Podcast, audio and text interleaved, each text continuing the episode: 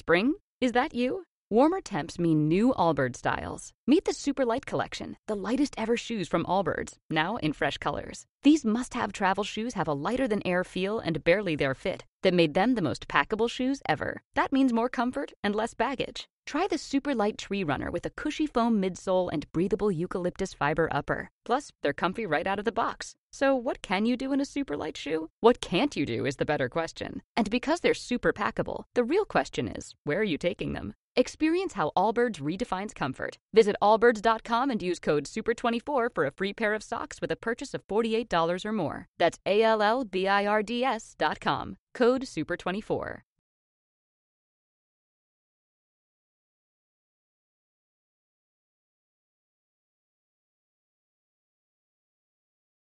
Hola, muy buenos días, ¿qué tal? ¿Cómo estáis todos? Eh, nada, aquí nos juntamos de nuevo la gente de Mentero en lo que es la edición de este segundo podcast. Eh, hay una pequeña variación. Esta vez eh, nos acompañan dos nuevos fichajes, como son Raquel y Enrique. Buenos días, chicos.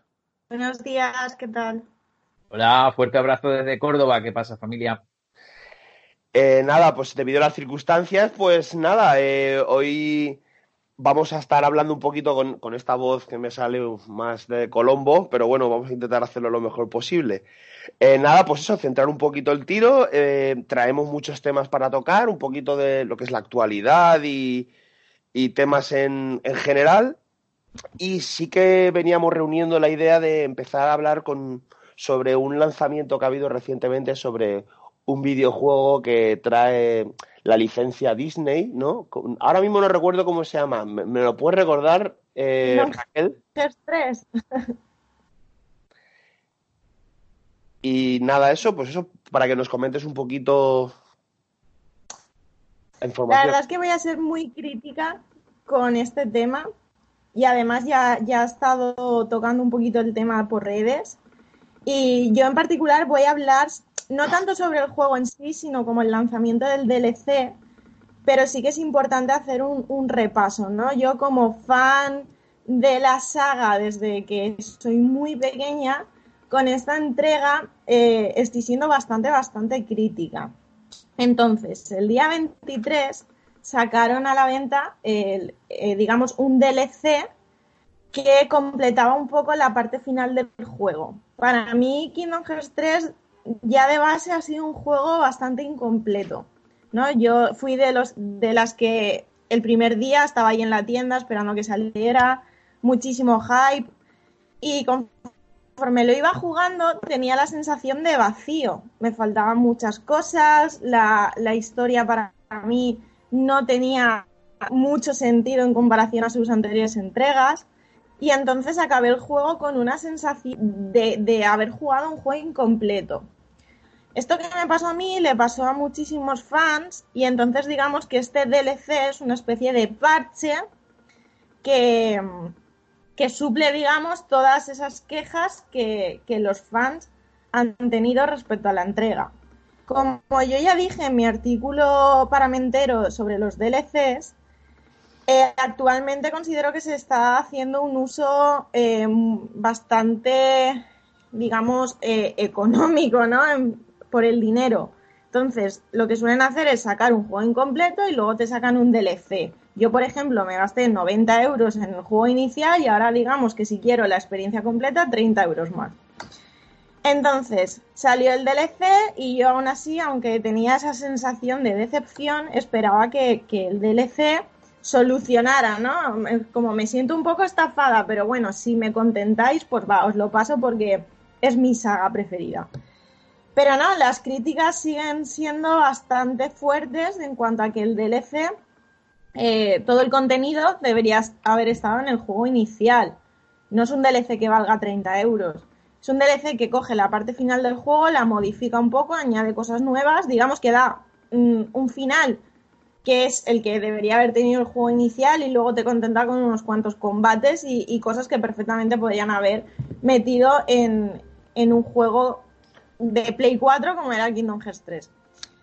Y entonces, bueno, pues vengo a sembrar un poco así el debate acerca de los DLCs, acerca de Kingdom Hearts 3.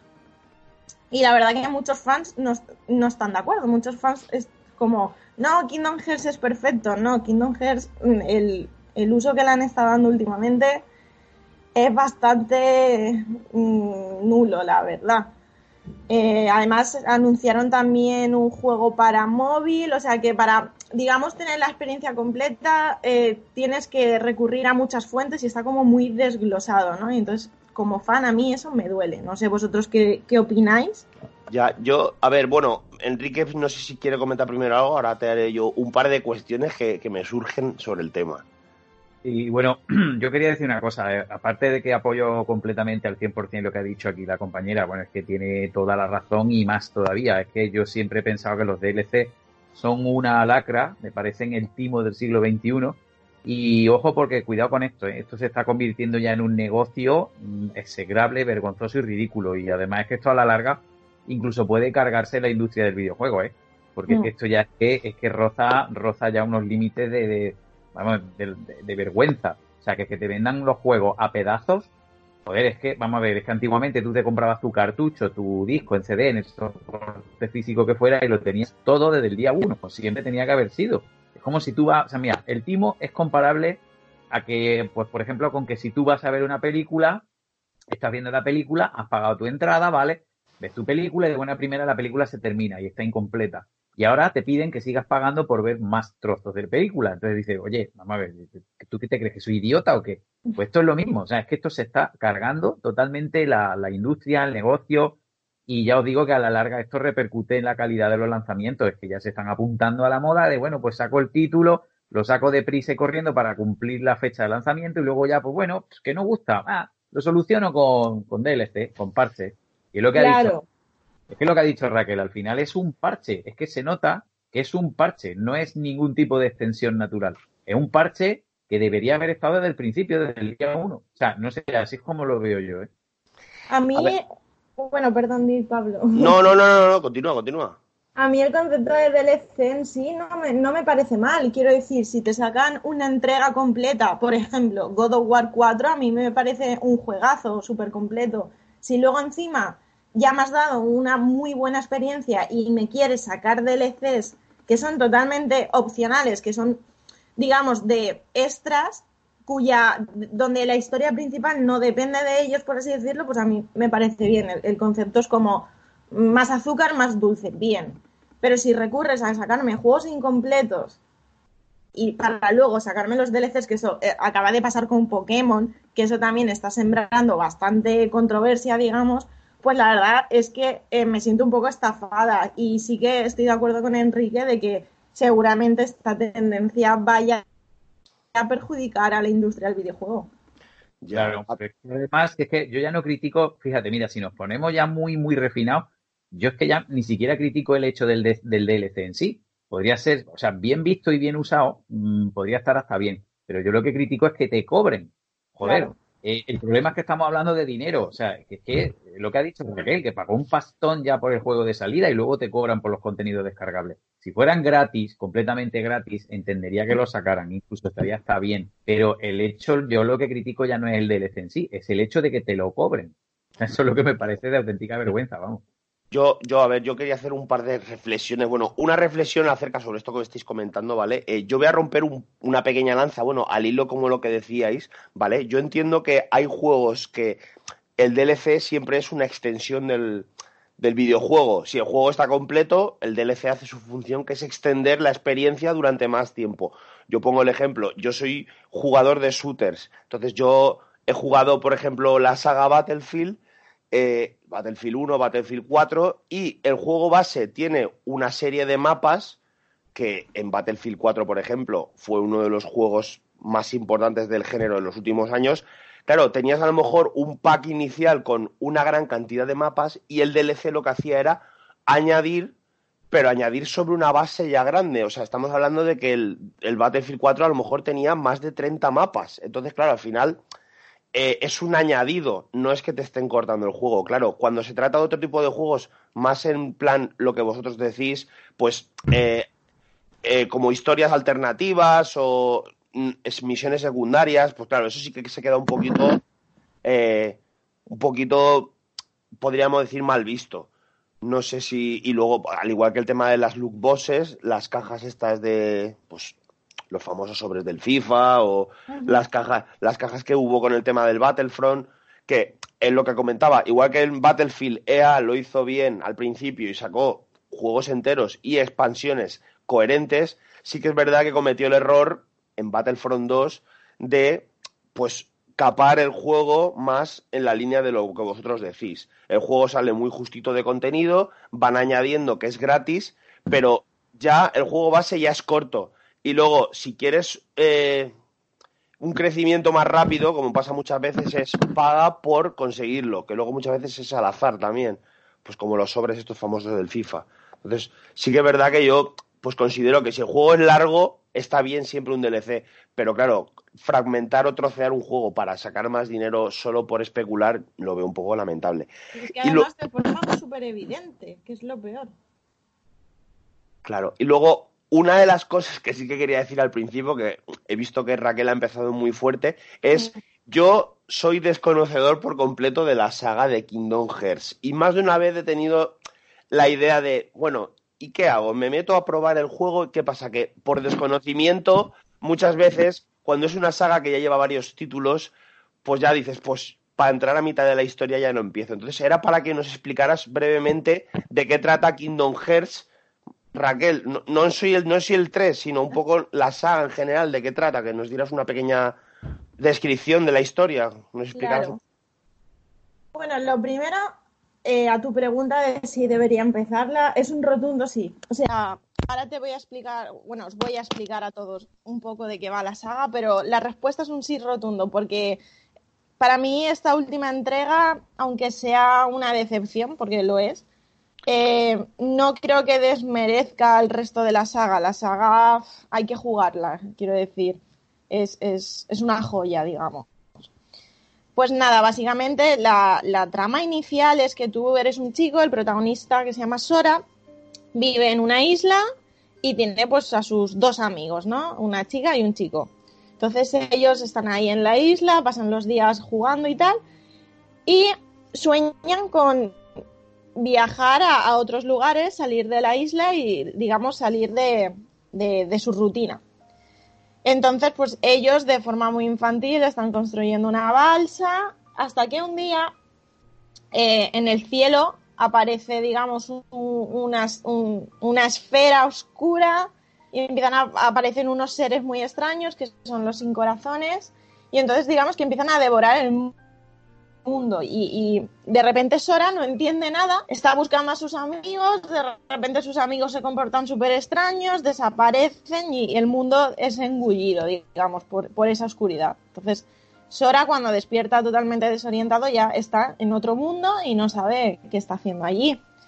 Poco a poco eh, se vuelve a encontrar con estos seres, encuentra alguna persona que le oriente y le ayuda y en su mano aparece una, una extraña llave espada.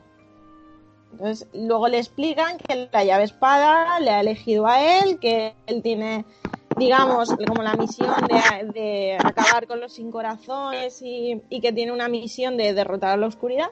Y bueno, se van encontrando aliados como son Donald y Goofy, porque la saga está llena de, de referencia, bueno, de Disney, de parte de la esencia. Es Final Fantasy, Disney y contenido, digamos, nuevo, exclusivo de, de la saga. Y básicamente la premisa inicial es esa, eres un chico que, tiene como misión viajar por los mundos derrotando esa oscuridad, pero la motivación eh, principal del personaje es encontrar a sus amigos. Entonces, a lo largo de la saga, pues van creciendo, se va descubriendo el origen de todo eso, van entablando amistades nuevas. La verdad es que es una saga muy bonita y tiene momentos muy emocionantes. Por eso a mí esta última entrega me duele, la verdad. Y aunque a lo mejor a ti, que no has crecido con esa saga, te pueda parecer infantil, lo cierto es que te la recomiendo igual porque la saga, igual que hemos crecido con la saga, la saga va adquiriendo madurez, por así decirlo. Entonces, es una experiencia muy bonita. Yo te la, te la recomiendo. Además, si te gusta, por ejemplo, Final Fantasy, pues te va a gustar Kingdom Hearts. Claro, yo, claro, sí, yo que, sí que sí que sigo un jugador, de, jugador de, Final Fantasy, pero siempre he tenido un poquito, la duda, de, de probar, esta saga. Sí, claro, a ti, digamos, la experiencia no va a ser como quien ha crecido con la saga, ¿no? Porque ahora te puede parecer infantil lo que a mí en su día no, porque tenía una edad, digamos, acorde al contenido, pero, pero sí, sí, claro, o sea, cualquier persona te lo recomendaría sin duda. De hecho, si lo, si lo pruebas, yo quiero saber tu opinión más adelante. claro, claro. Yo, con relación a la saga. Eh, tiene una cosa, que, creo que por igual a tanto a los que les gustan los juegos de rol de acción en tiempo real. Bueno, hay mucha gente que lo que le echa un poco para atrás de otros juegos de corte similar, por ejemplo Final Fantasy y tal, en su versión más clásica es el rollo de los combates por turno. Hay mucha gente que eso le echa para atrás porque le aburre, ¿no? Entonces este juego tiene una cosa, bueno, no este juego, o sea, la saga entera, ¿no? los Kingdom Hearts tienen una cosa muy chula, por lo menos para mí, y es que son, eh, son juegos de rol, pero eh, una acción RPG, ¿no? Entonces sería un juego de rol, pero en tiempo real, con combate en tiempo real. A mí es una cosa que eso me, me, atrae mucho, ¿no? Me resulta muy divertida, mucho más emocionante. Y luego, por otra parte, pues para los que son fans de todas las películas de Disney, pues bueno, fíjate, o sea, eso es un filón, porque te puede gustar Disney más o menos, ¿no? Luego veremos, por ejemplo, que yo no, no soy especialmente amigo de, de Disney en general, en líneas generales, sobre todo cuando hablamos de ciertos temas. Pero es verdad que para los que les gusta Disney eh, y todas las franquicias de Disney, en este juego tienen un atractivo enorme, ¿eh? porque es que aparecen, eh, bueno, pues prácticamente recreados todos los grandes personajes de todas las películas, de todas las sagas más famosas de Disney, y ahí hay mucho donde elegir, la verdad que es una gozada, vamos. Yo estoy, vamos, estoy totalmente de acuerdo con lo que ha dicho Raquel y, creo que merece muchísimo la pena. Sobre todo si no lo has probado nunca, es de obligado, vamos, de visita obligada. No, yo lo, lo, probaré. Sí que es verdad que, a ver, sí que he jugado más a la saga Final Fantasy y, por ejemplo, eso que me contáis de lo que contabas, Enrique, de los combates en modo real, modo directo, sí que es verdad que ya se ha visto en Final Fantasy XV. Entonces, ya más o menos te haces un poquito la idea que siendo, entiendo que son historias completamente diferentes, pero bueno, un poco bebe de, del hilo de, de la gestión de, pues, tipo RPG, digamos. Sí, lo que pasa es que, bueno, este se adelantó a ese estilo de juego, porque es verdad que Final Fantasy se ha ido remodelando y en los últimos tiempos se ha modificado un poco para hacerse un poco más dinámico, creo yo, ¿no? Pero acuérdate, las primeras entregas de Final Fantasy era todo combates por turno, de un corte muy tipo rol japonés. Y este, yo creo que el, gran acierto de la saga Kingdom Hearts, creo yo, que puedo, equivocarme, pero yo creo que el gran acierto que tiene es que eh, mezcla muy bien el componente de rol, por un lado, ¿no? Con el corte más clásico, su sentido más amplio, de ir mejorando los atributos de los personajes, tal, la, gestión de, los de, los ítems, de los objetos. Pero luego tiene una cosa muy, muy atractiva, creo yo que eso, que es para los que les gusta un juego un poquito más, con la acción un poco más directa, pues lo que tiene la saga Kingdom Hearts es eso, que es que desde el minuto uno te mete en la acción. Y eso, pues bueno, pues es como un beatmap, ¿no? Pero, pues eso, pero, pero enriquecido, o sea, súper vitaminado, ¿no? Con elementos de rol. Entonces yo creo que atrae por igual a, los amantes del rol más clásico y a los que les gusta, pues, por ejemplo, como es mi caso, a los que les gusta un poco la acción un poquito más directa, ¿no? Y luego, como digo, pues eso, la guinda del pastel, que es que eso, o sea, esa, ese Disney en toda su, en toda su riqueza, ¿no? Tiene ahí lo mejor de lo mejor de, Disney. Que por cierto, una pregunta, una pregunta, Raquel, eh, tú que conoces un poco más el tema, ¿hay algún DLC o hay alguna, algún juego de la saga en la que aparezcan los personajes de Cars, del mundo de Rayo McQueen? Lo digo porque es que tengo un niño de cuatro años, mi hijo, mi hijo Ángel, que es muy, muy fan de, Rayo McQueen. Está, bueno, anda loco perdido ahora con Rayo McQueen. Y no sé, el otro día me, hice esa pregunta. Digo, oye, ¿hay algún juego en el que aparezca el mundo de, de, Cars o no? Yo creo que no, ¿no? Pues la verdad es que no me acuerdo. Creo que no, que de Cars no hay ninguna referencia. Eso es como eh, los fans queremos tantas referencias de Disney, ¿no? Por ejemplo, el planeta del tesoro, y no, no, no pueden poner todo. Me parece que de Cars no hay nada. Es más, estoy ah, casi segura de que no. Claro, lo digo porque yo sé que, por ejemplo, hay algo de Piratas del Caribe, no sé qué, de Monstruos, de la película de Monstruos Incorporated. Sé que hay mucha, mucha cosa de esta, ¿no? Pero claro, y de referencia a personajes clásicos de Disney. Pero como ya te digo, como tiene tanto tirón lo de Rayo McQueen, que bueno, no descarto que hagan otra película más de Rayo McQueen. A mí es que me encantan porque la he visto con mi niño chiquito la he visto tantas veces que al final yo también me he hecho fan, ¿no? Entonces el otro día me hacía esa pregunta, ¿no? Pero bueno, creo que lo que decíamos, que en general eh, tenga, lo que tenga, creo que merece muchísimo la pena, ¿no? Es una saga muy, muy chula. Además tiene juegos, yo creo que para todo. Hay uno para PlayStation, para la, para la PSP, la clásica, la PlayStation portátil. Hay otro también para Nintendo 3DS. Eh, bueno, es que prácticamente tiene entregas, yo creo que para todas las consolas desde que arrancó la saga en PlayStation 2, ¿no? Creo que tiene ahí, ahí de todo, vaya. No sé, a mí por lo menos me suena de haber visto todo eso. Sí, que además ya hay rumores de un Kingdom Hearts 4, además es casi seguro que saldrá. No perdamos la esperanza, a lo mejor sí que sacan algo de Cars, quién sabe. Yo creo que acabará saliendo por ahí el bueno de Rayo McQueen, ya verás. Perfecto, pues nada, eh, en principio yo creo que nada, me habéis, me habéis terminado de convencer, probaré un poquito la saga y nada, ya os, ya os iré un poquito contando. Em, eh, nada, pues eso, continuamos un poquito ahora con el siguiente tema. Eh, creo que también Raquel nos quería comentar algo sobre el nombre de la saga de, de Silent Hill, que se ve que ha habido alguna información reciente en lo referido a este famoso videojuego, esta famosa saga de videojuegos de terror. Entonces, no sé, que, Raquel, ¿qué, nos querías aportar? Sí, yo hoy vengo a hablar de, las sagas que me gustan, al parecer. Eh, de nuevo, soy muy fan de. Ahora toca pasar miedo, Raquel, cuéntanos. Venga, ahora me, voy a poner seria. No, yo soy muy fan de la saga Silent Hill también. Menudo, menuda contraposición de juegos. Y bueno, estaba muy apenada porque eh, ahora hablaré un poco de la saga, pero digamos, lo último que se sabía de Silent Hill era que, se había cancelado. En 2014 sacaron una demo muy suculenta que de repente fue cancelada, bueno, fue cancelado el juego porque, eh, como muchos sabrán, Kojima eh, se fue de Konami. Entonces, eh, Silent Hill se había abandonado totalmente y yo estaba muy apenada. Hasta que hace nada, pocos días, eh, saltó el rumor de que este mismo año iba, iba a salir una entrega. Y no es que solo vayamos a tener una entrega, sino que vamos a tener dos juegos. Eh, a ver, al final son rumores. han salido dos usuarios, uno por Reddit, otro por Twitter. Ambos dan detalles bastante eh, concretos y parece ser que si todo va bien, este año tenemos nueva entrega de Silent Hill. Em, a ver, para los que no conozcan tan bien la saga, eh, eh, la primera entrega salió hace 20 años, salió como en respuesta a Resident Evil 1, que todo el mundo conocerá, y básicamente es un juego de, de, terror psicológico, ¿no? Tú llegas a un pueblo que se llama Silent Hill, eres un padre que estaba buscando a su a su hija, creo que es.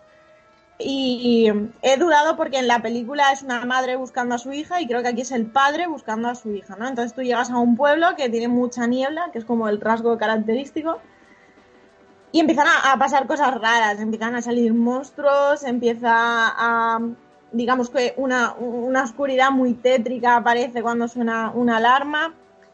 En fin, tú vas por el pueblo buscando a tu hija, viendo qué está pasando en ese pueblo donde además cae ceniza, llueve ceniza. Y básicamente es una experiencia eh, psicológica increíble. Entonces, tuvo tanto éxito ese juego porque además es una obra de arte, porque tiene muchas referencias al cine, tiene una banda sonora espectacular, que se, continuó con la saga y con muy buena acogida. La trilogía principal eh, está súper bien valorada.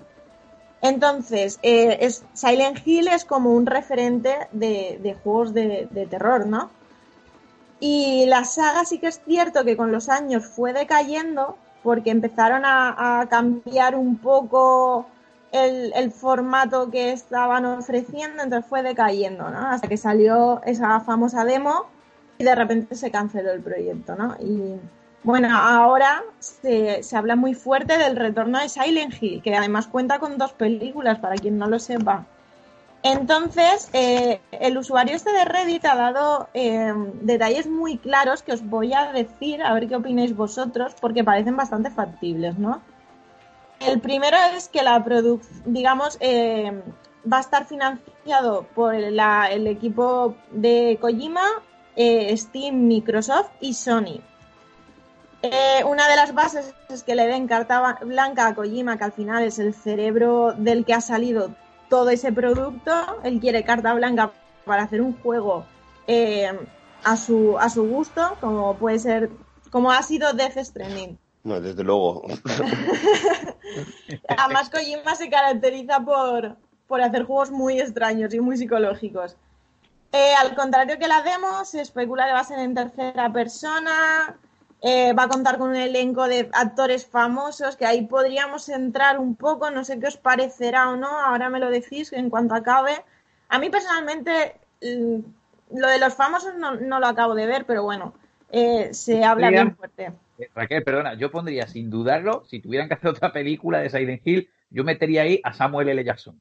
¿Te imagináis a Samuel L. Jackson enrolla en un rollo ahí, en plan un maldita sea negro, te aseguro que te pegaré Y no vas a Silent Hill, tráeme una bolsa de magdalenas, ruido pueblo. Yo creo que Pyramid Head sale corriendo de Samuel L. Jackson. No, pero lo de los famosos hablamos del juego, no, no de la película, ¿no? No sé si ah, sabéis un detalle, que es que en la segunda película de, de Silent Hill sale Kit Harrington, que hace de John Nieve en Juego de Tronos, sale súper jovencito. Yo la primera vez, sí, sí, sí, la primera vez que vi la, la, película, la segunda, no me di cuenta, y la, la segunda vez que la vi dije, ¿qué haces aquí, John Nieve? Te has perdido, ¿no? Raquel ni siquiera sabía, Pablo.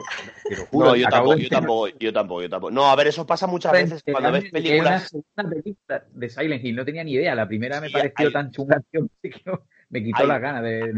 yo, creo que he visto las dos y la, la dos creo que es peor todavía, pero. Eh, ¡No! ¿Qué va? a, mí no me, a mí no me gustó. Yo es que, claro, hay muchas películas que sí que es verdad que las ves, eh, esperas un poquito a mí me pasó, creo que creo que hay una película también de Alone in the Dark que también va poco por el mismo hilo. Entonces, muchas veces, sí, esperas a lo mejor, pues, eh, eh, el, hype este que te crea de haber jugado al videojuego, tener el ansia, y luego ves la película y te. No, a lo mejor la película no es tan mala, pero tú esperas más, un poco más encaminado a, la historia original. Partiendo de la base que son películas basadas en videojuegos, que yo creo que mi compañero también va a hablar de eso, pequeño spoiler, eh, partiendo de esa base, eh, las películas de Silent Hill no están mal. La primera la veo eh, mejor en cuanto a narrativa, en cuanto a trama y un poco más fiel a, lo que viene siendo el juego, uno de los juegos. Pero la segunda tiene momentos de, susto un poquito fuertes, la verdad, o al menos será que yo la vi con las persianas bajadas y bueno, en sí no están mal. Simplemente para finalizar, quería quería añadir que a lo mejor con, esta nueva entrada, eh, esta nueva entrega, eh, la gente, digamos, que no ha seguido el recorrido de Silent Hill, porque Silent Hill lleva como 20 años ya, eh, sí que puede ser que se dé a conocer ¿no? la saga de nuevo, porque también se especula que va a ser, digamos, como un reinicio de la saga. Entonces, digamos que las generaciones nuevas lo van a poder conocer y eso está muy bien, ¿no? No perder los clásicos. Yo estoy muy a favor. Estaré pendiente y a ver qué tal el juego. Tiene que ser curioso, ¿eh? Porque fijaros una cosa, el primer Silent Hill, como ha dicho Raquel, tiene ya, ya han pasado ya 20 añitos, ¿eh? se dice pronto, fue para la PlayStation 1 de Sony, la de 32 bits. Y es curioso que la saga nació eh, sacando provecho de un defecto técnico de la consola.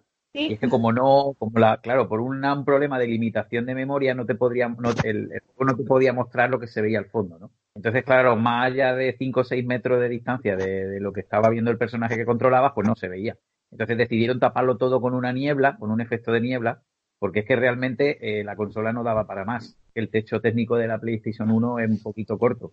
Entonces, aunque es una gran consola y tiene un catálogo impresionante, pero el problema que tenía era eso, que era una limitación técnica de la máquina y sacaron un provecho brutal de todo aquello, porque fíjate la, atmósfera que recrea el juego, mm. ¿no? Lo que ha dicho Raquel, el ambiente opresivo, la, la niebla, la ceniza que cae y tal. Pues todo eso es curioso, ¿no? Que nació como una solución, como una respuesta a un problema de, una de, limitación técnica de la consola. Entonces mi pregunta sería, pues, de qué serían capaces con una con las técnicas actuales. Imagínate para una PlayStation 5 o una Xbox One o, no sé, una máquina realmente potente, eh, ¿qué podrían hacer, no? O incluso la Play 4 que está ahora en plena forma, pero tiene que ser alucinante porque tú fíjate lo que consiguieron hacer con una PlayStation 1 de 32 bits.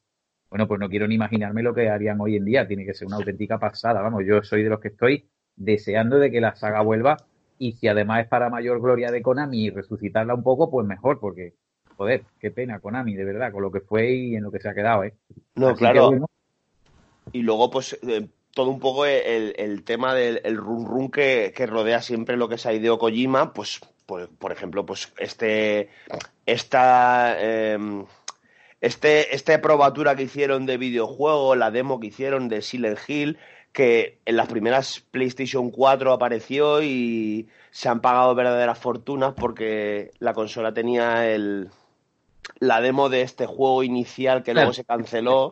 En la PlayStation 3 salió. O sea, tú fíjate si ha llovido ya, ¿eh? Ah, era de Play 3. Yo también pensaba que era de Play 4. Yo pensaba que va, que va, Era de la Play 3. Tú fíjate si ha pasado tiempo ya, ¿eh? Desde que el proyecto se canceló. Era de la PlayStation 3.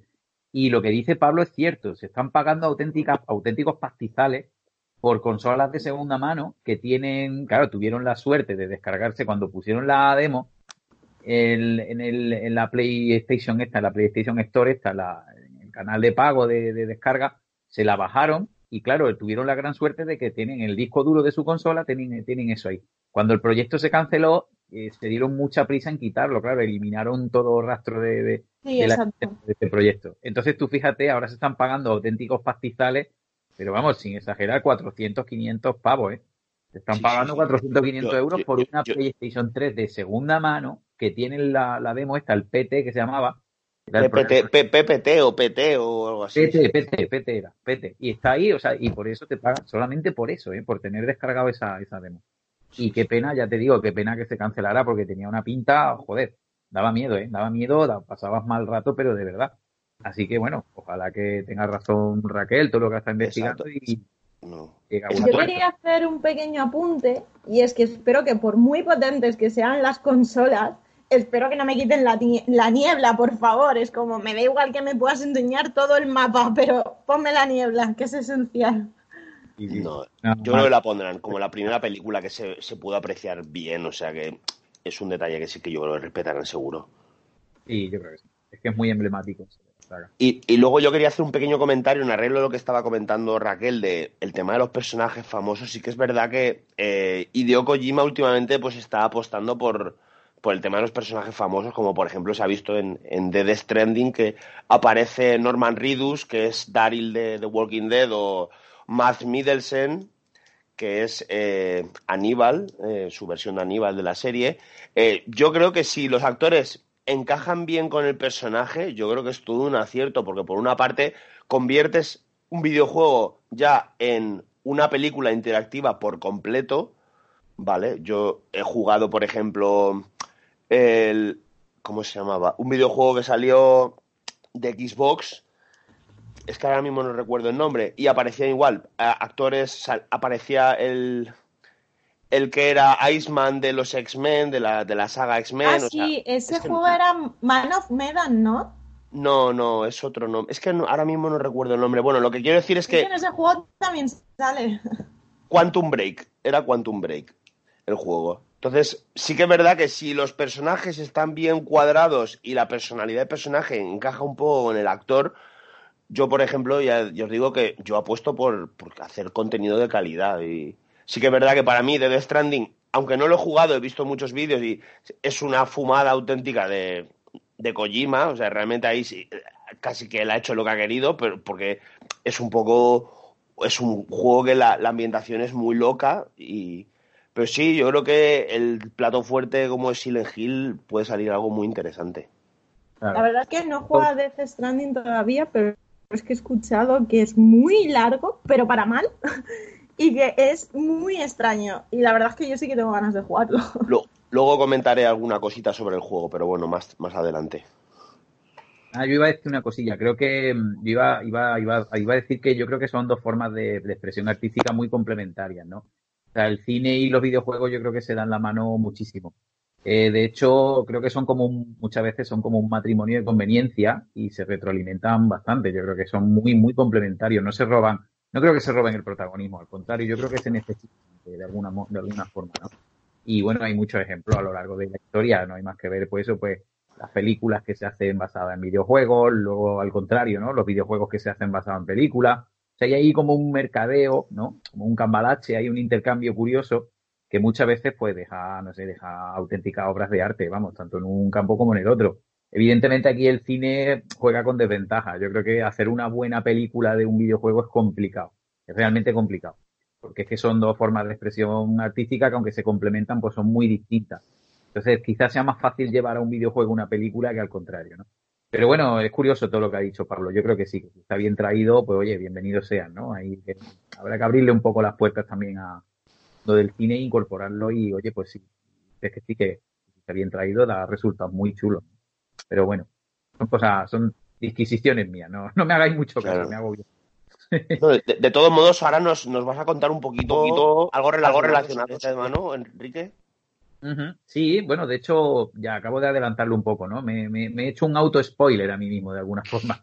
Eh, yo lo que quería centrar un poco mi participación en el podcast de hoy, quería hablaros de un par de temas y uno de ellos sería precisamente eso, ¿no? Que sería pues los videojuegos inspirados en películas. Eh, esto dicho así, evidentemente da para mucho, ¿no? O sea, esto da para publicar varios libros, esto da para escribir muchos libros. De hecho, se han escrito ríos de tinta en torno al tema, ¿no? Pero es verdad, ante lo que ha dicho Raquel también, que bueno, pues también al contrario, ¿no? Películas que se han hecho basadas en videojuegos. Sin ir más lejos, hoy hemos estado hablando de Silent Hill, de la secuela esta que hubo, tal, Alone in the Dark, la versión de este de Christian Slater que, hizo el director este alemán Uwe Boll bueno, infumable, para mí infumable como todo lo que hace. Esa, es de la que hablaba yo antes. Sí, joder, es malísima. Bueno, es, mi opinión, ¿vale? No me hagáis mucho caso, por favor, y los amigos que están escuchando esto en casa, pues tampoco. No, no me hagáis mucho caso porque mi opinión vale lo que vale. Pero bueno, joder, a mí me parece lamentable la de, la de Alone in Dark.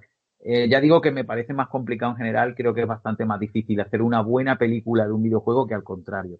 Yo hoy, eh, bueno, quería hablar un poco de, la tendencia contraria, que sería hacer eh, videojuegos de éxito basados en películas.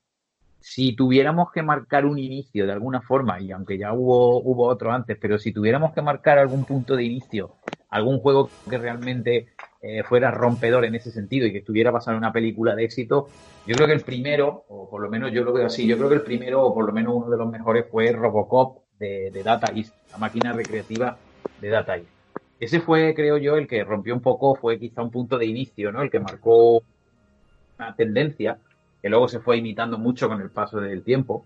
Y para mí ese juego es inmortal, o sea, me refiero a la máquina recreativa de Robocop, ¿no? La que se basa en la primera película de Paul Verhoeven y me parece brutal. Yo hablo mucho de, hablo frecuentemente de ese juego porque siempre lo pongo como ejemplo de, ¿no? Como el ejemplo a seguir. Eh, me parece un juego inmortal y estamos hablando de, tiene ya su tiempo, ¿eh? esa máquina es del 88. Es una máquina recreativa del 88 y, y ya digo, quizá hubiera antes algún, no, digo que fuera la primera, pero sí que vemos por primera vez eh, un esfuerzo ¿no? y un realmente ganas de hacer las cosas bien y ofrecer un juego que realmente da una experiencia brutal y a las pruebas me remito, incluso a día de hoy, mediante la emulación, con el MAME y con todos estos sistemas de emulación de recreativa, si lo pruebas te darás cuenta de que el que ha envejecido eres tú, porque el juego no envejece, sigue siendo igual de... Es una pasada, es una pasada el juego. Una pasada, es una auténtica pasada el Robocop de Data East. Y para mí, como digo, chicos, marca un poco el inicio de esa tendencia, ¿no? De, de una, pues ya digo, pues de una mercadotecnia, si se quiere llamar, de una técnica de mercado elemental muy básica, pero que, que siempre, se ha, siempre ha estado ahí, ¿no? Y además la idea, si te para a pensar un poco, la idea tiene su lógica, es decir, tú quieres lanzar un producto de éxito, si lo basas en un público base o lo orienta a un público base que ya ha disfrutado con la película y lo que quiere ampliar un poco su experiencia de alguna forma, pues ya tiene ahí, hombre, tienes una gran, gran parte del camino recorrido, ¿no? Ya tiene ahí una experiencia, tienes mucha gente que estaría dispuesta a comprar el juego o a jugarlo si ya por un lado, oye, ya han visto la película, la película les gusta, tal, pues claro, ahora ya lo que le ofrece es una extensión flipante, además alucinante en otro mundo completamente distinto como puede ser el del videojuego. Y ya os digo, para mí el ejemplo típico, es el ejemplo típico de, pues pues de un videojuego basado en una película que está súper bien. Os digo que para mí es, vamos, es inmortal ese juego, vamos. Y fue el primero, evidentemente hubo otro, hubo más, pero ese fue con diferencia para mí el que marcó la tendencia. Luego también está, por ejemplo, Aliens, de, basado en la película de de James Cameron, ¿no? De, Aliens el regreso, que esa es del 90, esa es recreativa de, Konami, por cierto, es de Konami. Fíjate qué bien traído, es que estamos hablando de Konami, de, Silent Hill y de toda esa historia. pues bueno, ese es otro título a tener en cuenta, ¿no? Tenemos ahí Aliens eh, de Konami, que también es un auténtico pelotazo. Y bueno, eh, ya os digo, hay más, ¿eh? Hay más. Lo que pasa es que, claro, pues muchas veces nos quedamos solamente con el típico videojuego de la película que sale para la PlayStation 3 o la PlayStation 4. Ahora parece que la tendencia se ha frenado un poco, ya cada vez sacan menos. Y yo diría que afortunadamente, ¿eh? porque hubo una época en la que los juegos basados en película se les veía el plumero, es que se notaba que los sacaban para así deprisa y corriendo, intentando cumplir unas fechas de entrega para hacerlos coincidir con el estreno de la película, para que la gente picara. Entonces, bueno, hubo una época que eso ya se convirtió en un negocio un poco eh, difícil de disimular, ¿no? La gente se daba cuenta que los videojuegos basados en película eran un reclamo publicitario barato y hay juegos que son una auténtica porquería, que tú los pruebas y dices, madre mía, qué juego más cutre. O sea, es que si esto no se llamara Iron Man 2, por ejemplo, por poner un ejemplo, diría que esto sería un bodrio de juego. O yo qué sé, o de Hulk, que sacaron tres o cuatro seguidos todos del mismo corte, que era simplemente destruirlo todo, en plan Grand Theft Auto, pero destruyéndolo todo, ¿no? Entonces dice, bueno, qué rollo, o sea, es que esto se están quedando conmigo, vamos, me están llamando idiota en mi cara. Entonces, claro, ¿qué tiene esto de, de, la película? No tiene nada. Te meten ahí tres o cuatro escenas de vídeo, mal ripeadas, además, porque están mal ripeadas de la película, sin ton ni son, sin pie ni cabeza, y dice, bueno, esto no tiene nada que ver con la película y además es que se nota que lo hacen para sacar dinero, ¿no? Entonces ya digo, yo mi, no sé, quería centrar un poco mi intervención hoy en eso, en recordar, en traer un poco a la palestra, pues bueno, estos dos ejemplos que he puesto, ¿no? El Aliens de Konami del 90, el Robocop de Data East del 88 y bueno, esto en el campo de la recreativa. Luego si nos vamos al campo de las consolas, pues también hay grandísimos juegos basados en películas, y no necesariamente apoyado en una técnica potente. ¿eh? O sea, ya os digo que no hay que irse a una PlayStation 2 ni una PlayStation 3 ni nada de así de relumbrón.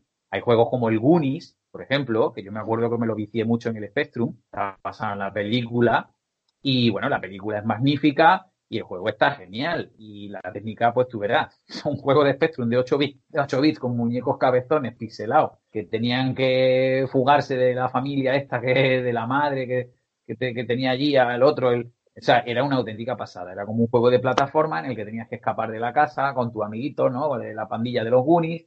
Y estaba genial. Era una gran adaptación de, la película. Y era un juego, ya te digo, basado en una técnica muy primitiva. Eh, Batman, por poner, seguimos poniendo ejemplos. Batman, de la película de Tim Burton, pues también hay una recreativa que está genial. Ocean hizo las conversiones de, de, sistemas domésticos, ¿no? De ordenadores de 8 y 16 bits. Hay auténticas maravillas eh, toda basada en la película esta de Tim Burton. Eh, bueno, hay muchos ejemplos que te hacen darte cuenta de que, como he dicho antes, son quizás dos formas de expresión artística muy complementarias y que se necesitan mucho de alguna forma, ¿no? Y cuando sale bien el invento, oye, a las pruebas me remito, ahí tenéis auténticas joyas como las que he mencionado hoy, ¿no? Pero bueno, hay de todo, hay de todo. La verdad es que esto depende, en última instancia, depende mucho de los gustos del consumidor. Hay gente que me dará la razón y otros que dirán, oye, pues no, pues yo lo he probado ese que tú dices, me parece una porquería. Bueno, yo creo que esto es inevitable, ¿no? Como todo. Las opiniones, pues bueno, ya sabéis lo que decía Harry Sucio, ¿no? Sobre las opiniones y los cursos. ¿no? No, voy a recordarlo porque todo el mundo sabe. Pero bueno, esto es así un poco. No, la verdad que yo, por ejemplo, sí que es verdad que yo he sido jugador de, del Robocop, de la recreativa de Robocop, y la verdad que, pues sí lo que dice, aunque ha llovido mucho desde, aquel, desde aquella época, es un título, la verdad que bárbaro en aquella época, pues sí que es verdad que Konami, Data East, eh, eh, hacían muchos videojuegos de que, pese a las limitaciones que tenían tecnológicas de la época, pues sí que es verdad que utilizaban eh, al máximo todos los recursos que disponían. Yo la verdad que en la máquina de Robocop me habré gastado verdaderas fortunas el, que va avanzando ahí por la calle disparando, la verdad que eh, a mí me ha encantado. Luego yo, por ejemplo, sí que recuerdo pues un poco de lo que contaba lo que contaba Enrique, sí que es verdad que ha habido videojuegos que pues tienes un poquito la experiencia un poco mala, buena. Eh, yo personalmente jugué uno que eh, me gustó mucho, ¿vale? Que fue, por ejemplo, el título de la película del Rey León, el videojuego de, de Mega Drive. Lo iba, a decir ahora. el videojuego de Mega Drive, no, la, verdad que han habido muchos, Aladdin y, El Rey León, pero bueno, El Rey León me gustó muchísimo más. Entonces, fue una, también es que venimos de una perspectiva de un dibujo animado, no es lo mismo que, claro, la imagen real es un poquito más complicada. pero la verdad que me gustó bastante. Luego, pues lo que fue también la saga de Star Wars, también fue... Eh, me gustó bastante, pues ahí está con el Luke Skywalker, con el sable y demás, en la Super Nintendo y demás. Y claro, bueno, ¿qué me decís de eso? Los tres cartuchos de Super Nintendo de la trilogía clásica de Star Wars, bueno, eso es brutal, ¿eh? De hecho, os recomiendo, bueno, aunque esté feo que lo diga porque lo escribí yo, pero os recomiendo un artículo que subí a, Mentero, a, nuestra página web, que se llama, eh, se llama Star Wars en 16 bits. Y ahí analizo un poco eso, ¿no? Lo pongo precisamente como ejemplo de lo que hoy estoy contando aquí, que es que realmente cuando las cosas se hacen bien, eh, la calidad se nota. Y cuando te preocupas de hacer un buen juego y de recrear bien en un videojuego la película, oye, eso está ahí. Entonces yo siempre pongo como ejemplo eso, ¿no? la trilogía de Super Star Wars en, Super Nintendo me parece bestial en ese sentido. Lo que ha dicho Pablo, ¿no? Ese sería un buen ejemplo. Y las películas de Disney, pues también hubo un tiempo que se hacían magníficos juegos basados en películas de Disney, el del Rey León, ese, ¿no? El de Aladdin, bueno, que por cierto lo han sacado hace poco, han vuelto a remasterizarlo y lo han sacado los dos conjuntos en un solo. Exacto, en un pack, en formato físico y en descarga por algo será, Raquel. Quiero decir, cuando los vuelven a sacar con el tiempo, pues por algo será. Es porque malos no serían, ¿no? Y ya os digo, es todo un arte, es todo un arte esto de, adaptar una película a un videojuego con éxito, eso es todo un arte. ¿eh? Yo la verdad es que creo que soy como más pequeña y muchos de los juegos que habéis hablado no, no los conozco, tal vez debería echarles un vistazo. Pero sí que iba, iba a decir justamente lo que ha dicho mi, mi compañero Pablo de, de los juegos de, de, Disney, porque están muy bien valorados. Y ya no solo los de la Mega Drive, ¿no? Digamos, yo sí que he crecido con esos juegos, me parecen juegos increíbles, pero es que también toda, digamos, toda la saga que hay de, de juegos de Disney de Play 1 es una auténtica maravilla. Yo no sé cómo Disney con películas de dibujos ha hecho semejantes juegos, pero están muy, muy bien. Yo, por ejemplo, el de los 102 dálmatas lo he quemado. Eh, el juego del libro de la selva, el juego de la sirenita. Esos juegos son maravillosos. Y yo sí que es verdad que más antiguos creo que no puedo hablar porque yo la primera consola que jugué fue la Mega Drive. Pero, pero merece muchísimo la pena. Luego hay un juego de una película que estoy segura que es malísimo, que es el juego de Los Ángeles de Charlie la película Los Ángeles de Charlie, pero no la nueva, la, la de Cameron Díaz, Drew Barrymore y tal. Lucy, Lucy Liu, Drew Barrymore. Yo en su día es un juego de Play 2 que en su día estuve enganchadísima y que estoy segura de que a día de hoy lo veo y es un juego malísimo de estos que tú dices que hubo la tendencia de sacar videojuegos de películas que no tiene ningún sentido que existan esos videojuegos. Sí, sí, sí, como churros, como churros. O sea, es que además te lo sacaban que dices, bueno, ¿cuánto han tardado en hacer este juego? Si es que lo han desarrollado en cinco meses. Y os aseguro que hacer un videojuego en cinco meses eh, te pasa factura. ¿eh? eso se Es más, me gustaría proponer algo y es para, para los que nos oigan.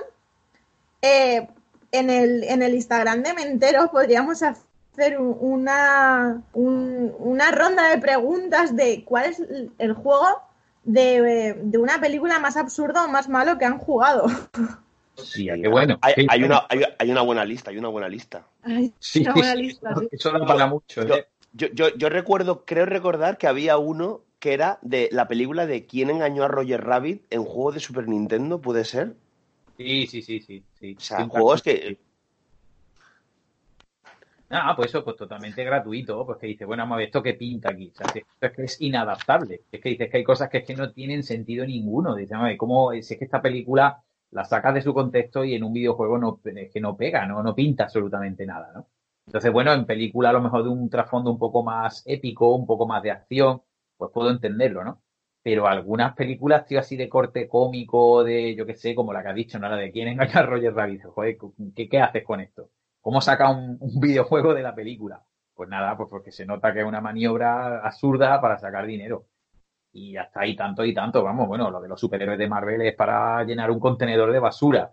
Bueno, es que hay videojuegos que, que no, es que ni siquiera eh, siendo fieles a esta idea que hemos dicho de respetar el tema de la épica y la acción, porque joder, mira que es fácil hacer un juego de, de, personajes de Marvel, ¿no? Bueno, ahí, en el, en el tema de Marvel yo sí que voy a discrepar un poco porque eh, ahí entra también el tema del cómic. Entonces, claro, sí que es verdad que se puede ir un poco de las películas, pero sí que es verdad que al haber una cantidad, o sea, hay una cantidad de universos alternativos en los cómics, tanto en DC como en Marvel, que claro, ahí ya sí que es verdad que hay que tener un poquito de... que yo no soy consumidor de cómics, yo lo reconozco, pero sí que es verdad que hay infinidad de historias alternativas, entonces, claro, a lo mejor sí que es verdad que ahí habría que poner un poquito el matiz, pero, pero sí que es verdad que al final sacar contenido eh, por sacar, por vender, por conseguir dinero, realmente es al final lo que se trata es de conseguir contenido de calidad. Claro, claro. Y por eso digo que es que se nota mogollón, cuando, cuando es al contrario se nota muchísimo. Y además, bueno, a, las pruebas me remito, no hay más que ver las críticas que obtienen normalmente. Ya no hablo de las revistas de videojuegos, que muchas veces, y por favor que nadie se ofenda, no voy a decir nombres porque no es el caso tampoco, pero muchas veces las revistas de videojuegos escriben en base a lo que les pagan. Entonces, que sí, que eso lo sabemos, vamos, que es una práctica habitual, que ponen una nota a un juego porque el distribuidor o quien sea, pues te paga para que hables bien del juego, pero ya no me refiero a eso, me refiero, por ejemplo, a Metacritic, en páginas escritas por los propios usuarios. Es más que ver eso, ¿no? Que es que se los cargan, les dan una puntuación bajísima, pero es porque realmente se lo merecen. Hay auténticos bodrios, que es que lo único que tienen de la película es la carátula. Entonces dicen, mira, esto no cuela, tío, no, cuela. O sea, no somos tontos, de verdad es que este juego le faltan además, le falta un hervor, como se dice, que esto le falta un hervor, le falta tiempo de testeo, están llenos de bugs, llenos de fallos, son juegos vacíos, totalmente planos, te los termina además en, un par de tardes y te mira esto no cuela, tío, un videojuego, a un videojuego hay que pedirle más, siempre hay que pedirle más.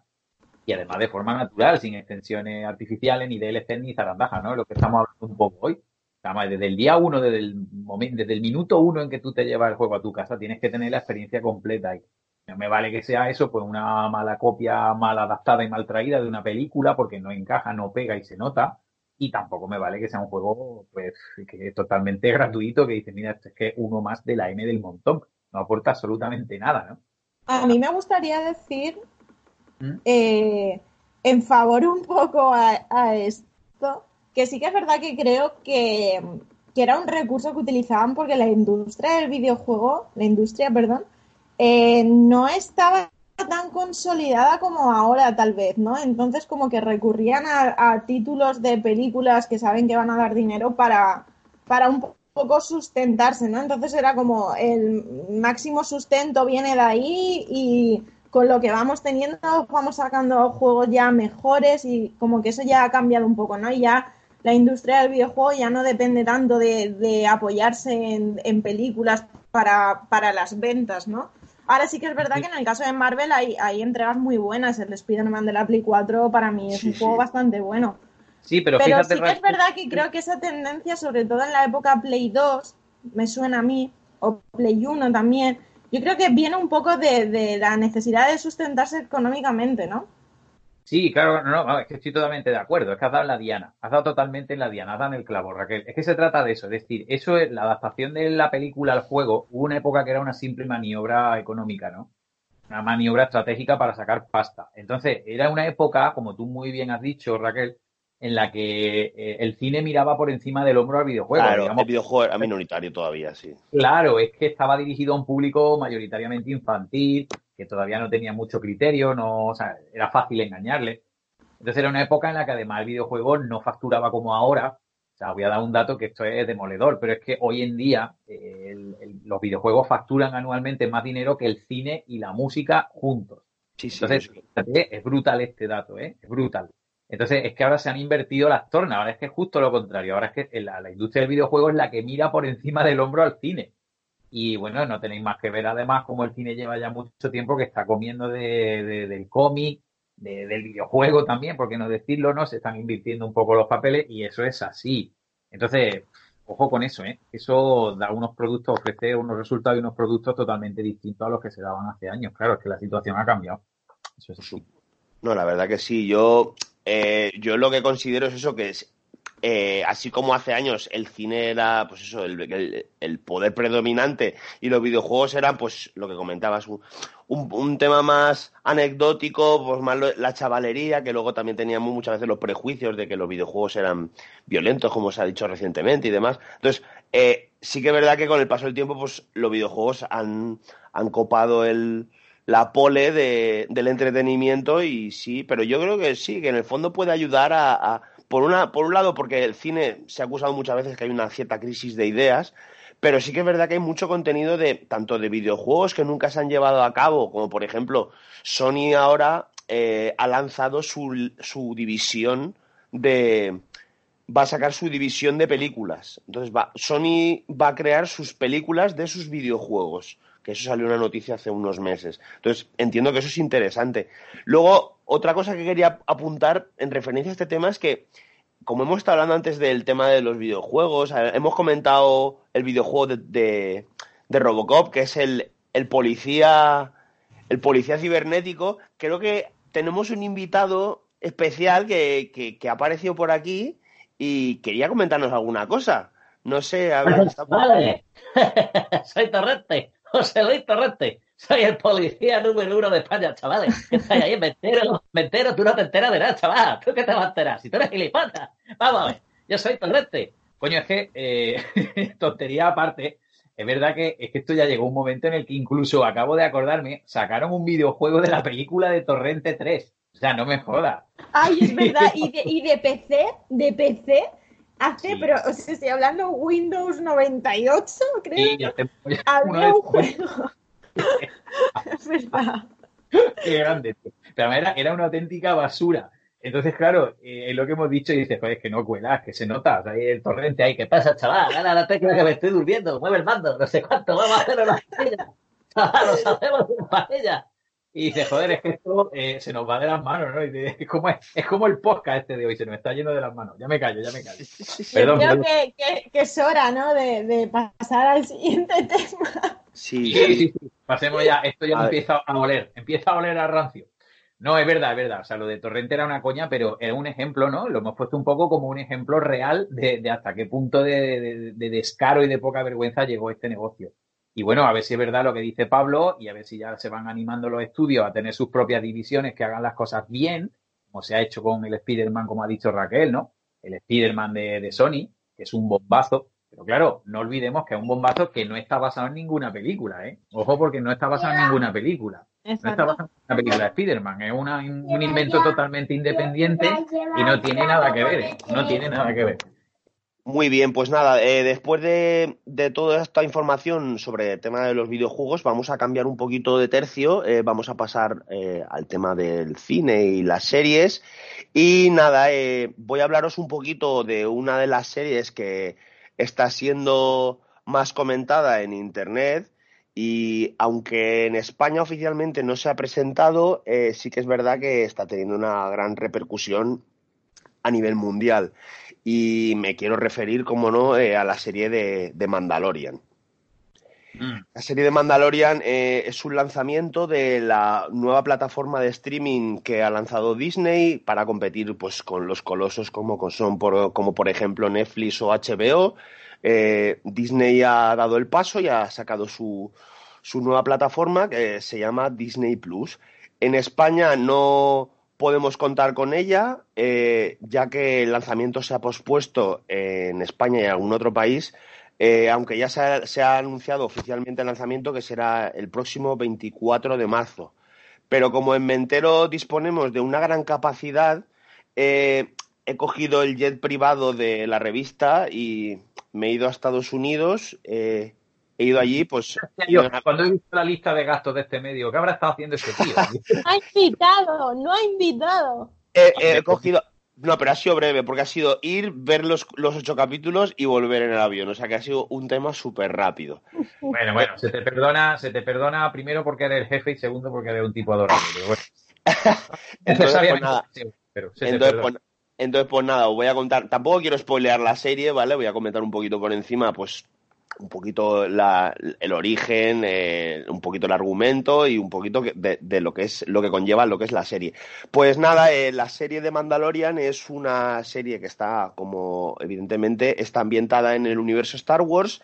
Más concretamente, está ambientada entre el periodo de tiempo que ocurre entre el, el episodio 6 y el episodio 7 de la saga que es eh, pues cuando es derrotado el imperio hasta la aparición de la nueva orden. Entonces, en ese espacio de breve tiempo, eso es, eh, The Mandalorian es un spin-off eh, con una historia al margen de los personajes principales de la saga, en los que eh, pues conocemos a Din Djarin, que es el conocido como el Mandaloriano. Mandaloriano es un mercenario interpretado por Pedro Pascal, Es un mercenario experto en armas y que su función es la de cazar recompensas. Eh, el origen de, de es, él es un huérfano que es adoptado por una especie de, de, credo, que es el credo mandaloriano, en el que pues se le, se le exigen y se le enseñan unos conocimientos y, un, y una metodología de vida. Eh, es una serie que obviamente está ambientada en todo el universo Star Wars, vemos claramente, continuamente elementos de, de la saga y que pues tiene, la verdad que tiene un reparto muy interesante en los que pues voy a, voy a, destacar pues tres o cuatro actores. Como bien he dicho, Pedro Pascal es el protagonista, ¿vale? Que es el agente Peña en Narcos, para quien no lo ubique.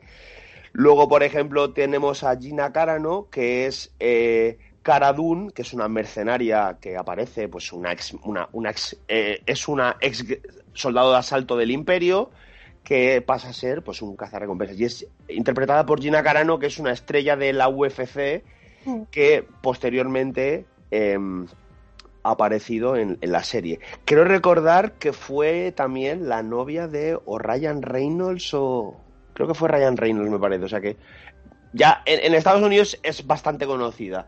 Luego, por ejemplo, otro clásico del cine como es Nick Nolte, eh, que podemos encontrarlo en la serie como Quill, que es un granjero que aparece y presta su ayuda a, a, Din Djarin. Luego, por ejemplo, también continuamos con otro de los pesos pesados de la serie, que aunque es un secundario, pues para los más veteranos de, de películas de cine, eh, encontramos a Carl Weathers, que es el mítico Apollo Creed de Rocky. Dios Aparece... mío, tengo que ganar el combate contra Apolo. Y así fue como empecé a pegarle al saco y me llamaron el potro italiano. Maldita sea, chico, tienes que empezar a entrenarte para ganar el combate con Apolo. Apolo, Dios mío. Entonces se ha colado, se ha colado Rocky, ¿no? ¿Se ha colado? Sí, sí. Ha, ha, ha, oído, ha oído el nombre de su compi y se ha puesto nervioso. Se ha puesto on fire. Claro, nada, nada, eh, pero ya lo he hecho de aquí. Eh, Rocky, Rocky, por favor, esto es serio, ¿vale? Esto es serio. ¡Maldita sea, chica! Ya está, ya ido. Entonces, pues Oye, nada, como... volviendo, volviendo, al tema, volviendo sí, al tema, sí. una pregunta, la gran pregunta. Entonces, eh, la serie esta del Mandaloriano, el protagonista no es Boba Fett, ¿no? No, no, no. O sea, a ver, Boba Fett es un personaje que aparece en la saga Star Wars que es. Se entiende que es otro Mandaloriano. Porque ah, pero... ellos. El, el, el, Mandaloriano, lo que. Os, os, explico un poquito por encima. El Mandaloriano, digamos que eh, se preocupa en conseguir. O sea, primero, sí, lo principal de los Mandalorianos es que rige, se, siguen el, el código del Mandalor, ¿vale? Que es una serie de factores que tienen que seguir. Y ellos, eh, pues, se dedican a realizar encargos. Ellos, con el presupuesto, con el dinero obtenido de estos encargos, eh, consiguen a través de una es que aparece, es otro de los personajes. Emily Swallow es la armera mandaloriana. Eh, ellos lo que hacen es, cuando consiguen el dinero, visitan a, a, esta armera, que es la armera considerada principal de ellos, y lo que hacen es, con el dinero, lo cambian eh, en un material que se llama Vestax y, y lo, es como un, un, metal que se funde y con ese metal fundido ellos se crean piezas de su propia armadura. Claro, es que he visto fotos, vamos, confieso que no he visto nada de la serie sí, todavía, sí. pero he visto fotos en revistas y tal. Y la armadura del tío este, joder, es, es un es, Claro, es la misma, es la misma. Tú, aparentemente, cuando tú ves la, la, serie por primera vez, las primeras imágenes, tú piensas que es Boba Fett, pero no es Boba Fett, es otro, es otro personaje completamente diferente. Perdonar, chicos, me encantaría hacer un apunte porque así como fan de Star Wars, es como, sí. ay, tengo que decirlo hay un detalle muy obvio por el cual no es Boba Fett, que es que Boba Fett muere en el retorno del Jedi. Obvia, lo... Obviamente, obviamente. Bueno, bueno, pero Raquel, es que joder, no quiero hacerme auto-spoiler, pero ahora cuando termine mi intervención, es que yo voy a hablar precisamente de la, ahora terminaré hablando de la nueva trilogía de Disney. Entonces, claro, hablando de personajes que supuestamente estaban muertos, prefiero, me voy a callar, anda, voy a callarme. Por... Claro, obvia, obviamente obviamente es, es, un personaje independiente. Este, este Din Djarin es otro personaje independiente. Aparentemente, eh, el, el, código, digamos, el, el, status quo que tiene es muy similar a Boba Fett, pero debido a las circunstancias, pues eh, hay unos cambios en, en la serie, ¿vale? Eh, nada, eh, también comentar algún personaje extra que sale, que también, pues por ejemplo, aparece Minna Wen, que es la agente May de la serie de los agentes de Shield de Marvel. Es otra serie que también está bastante bien. Eh, y luego hay un par de eh, directores de cine relacionados con Disney, obviamente, que aparecen en diversos momentos, como por ejemplo Taika Waititi, que es el director de Thor, Thor Ragnarok, o John Favreau, que es el, vamos a decir, el productor director de la serie de Mandaloriano, que también es el, el director de la saga de Iron Man. Entonces también aparecen en diversos momentos de, de lo que es la serie.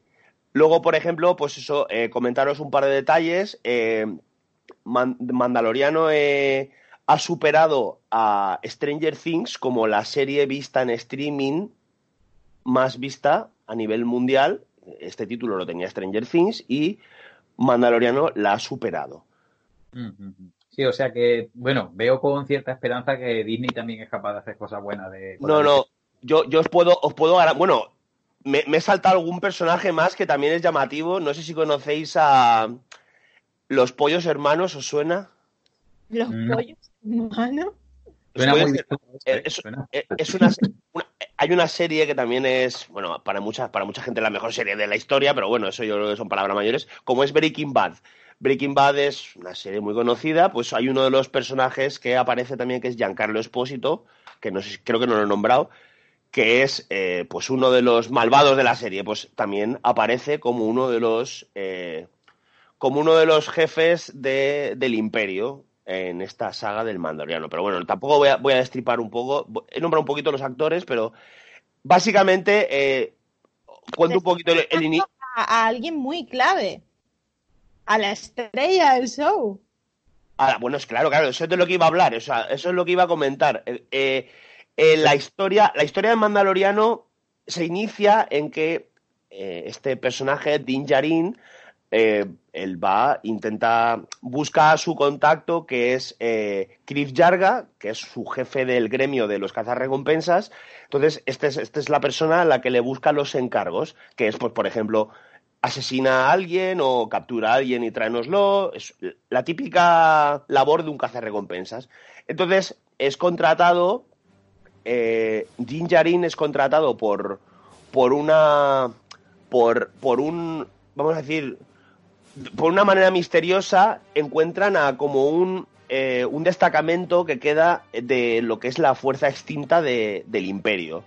Entonces, él recibe un encargo que tiene que capturar un objetivo y tiene que traerlo con vida, traérselo a, a, a estos soldados de- del imperio que quedan, de la- el remanente que queda. Entonces, este mandaloriano va, viaja, eh, llega al lugar, tras unos combates y demás, eh, descubre que el objetivo al que tiene que capturar es eh, uno de los elementos que son más entrañables y que ha suscitado multitud infinidad de memes en internet y que pues se puede decir que ha sido como el personaje digamos del año que es eh, vamos a decir como es un bebé de de la raza de los Yoda. O sea, recordemos que Yoda es un maestro Jedi que aparece en la saga Star Wars, pues esto es un bebé de la raza del Yoda. Hay gente que lo ha, bauti- lo ha bautizado como Baby Yoda, entonces, Porque Yoda. la raza es desconocida, creo. claro, no, no- no se conoce todavía el nombre. Entonces, claro, eh, es un, es un bebé que, claro, al margen de ser tan entrañable y tal, pues hay unos, hay unos momentos en la historia que ayuda a Din Djarin a realizar ciertos, cier- ciertas cosas o, o salir de ciertos problemas en los que se mete. Entonces, esto hace que Din Djarin cambie un poco su perspectiva. Pero bueno, lo voy a dejar ahí porque no quiero destripar un poco la historia. La verdad que a mí me ha encantado, ¿vale? Luego, luego al final del programa comentaré un poquito eh, lo que ha sido lo mejor de 2019 y sin duda alguna para mí Mandalorian es una de las mejores series.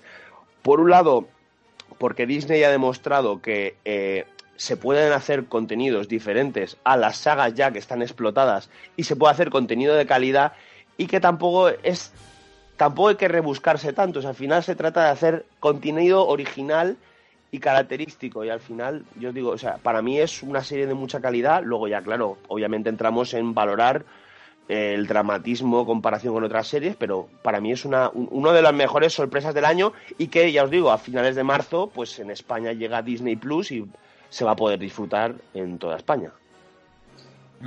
No, ¿qué tal? A ver si con algo de, de, Star Wars hecho por Disney, vamos. Dime Raquel, perdona. No, que digo que, estoy bastante de acuerdo, sobre todo con toda la controversia que ha habido con la última trilogía. Eh, el Mandalorian ha sido una sorpresa agradable y bastante grata. También es verdad que creo que, que Baby Yoda ha hecho mucho porque la serie guste, ¿no? Creo que es un recurso que está ahí para gustar y, y para coger cariño a la serie y tal, porque yo, a ver, voy a ser un pelín quisquillosa. A mí hay capítulos que la verdad es que me aburren un poco. O sea, en sí me gusta mucho, es una serie que se nota que está bien hecha y que tiene bastante coherencia, pero sí que es verdad que me parece una serie buena. Y, sin más. Lo que pasa es que Baby Yoda pues hace mucho, ¿no? Es como está puesto ahí para, para encantar, para gustar. Pero no, estoy de acuerdo de que es una serie bastante buena, sobre todo con el nivel que nos estaba trayendo Disney, pues sí, es una sorpresa, claro.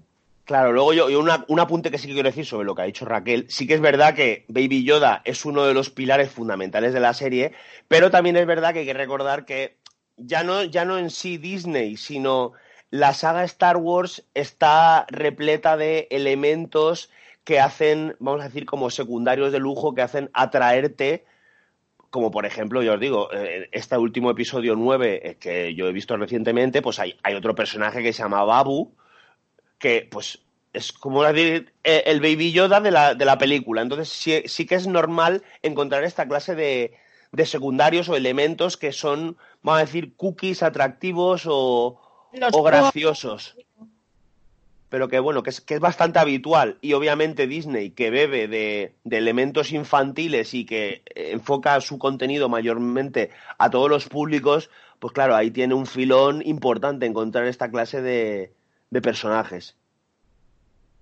Sí, bueno, Disney evidentemente siempre que puede aprovecha y te la clava en ese sentido, siempre te mete ahí el componente infantil, ¿no? Como dice Pablo, y es verdad que viven de eso, no podemos olvidarlo, es que esa industria se cimentó sobre eso, sobre el entretenimiento de un público eh, mayoritariamente infantil. Entonces eso está ahí, está en su genética, no pueden olvidarlo. Yo eso puedo entenderlo y puedo, vamos, no perdonarlo, no hay que perdonarles nada. Entiendo que eso que comen de eso, ¿no? Pero lo que yo no entiendo y cambiando un poco, bueno, no cambiando de tercio, porque seguimos con lo mismo, pero lo que no acabo de entender es cómo han desaprovechado, y lo digo en serio, y repito lo que he dicho antes, mi opinión que por supuesto puede estar equivocada, ¿eh? Sí. Mi opinión vale lo que vale. Y habrá gente que esté de acuerdo conmigo y no, pues bueno, tan amigo.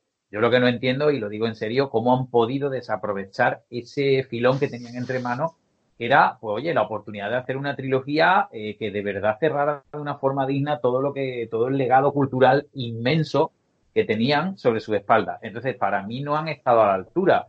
Evidentemente habrá quien discrepe y lo respeto y toda la opinión es respetable. Y por supuesto, por supuesto que sí, no va a ser todo malo. Evidentemente que han hecho cosas muy interesantes en estas tres últimas películas. Claro que sí.